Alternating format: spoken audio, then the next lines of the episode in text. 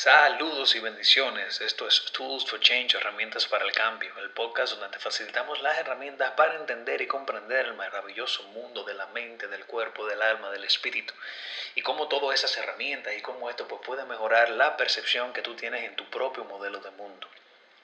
Hoy vamos a tocar un tema muy muy interesante, el cual pocos se permiten serlo.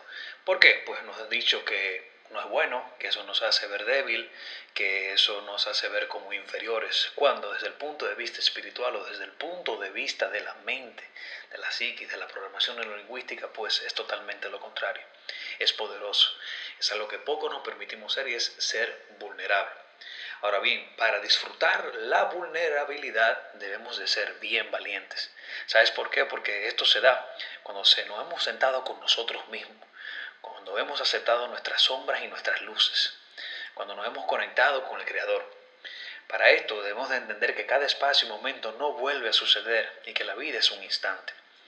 Entender lo frágil que somos trae una compresión profunda y una liberación de energía, llevándote a un entendimiento de que hay fuerza en la fragilidad, de que no hay necesidad de pretender ni de derrochar nuestra valiosa paz en cosas innecesarias.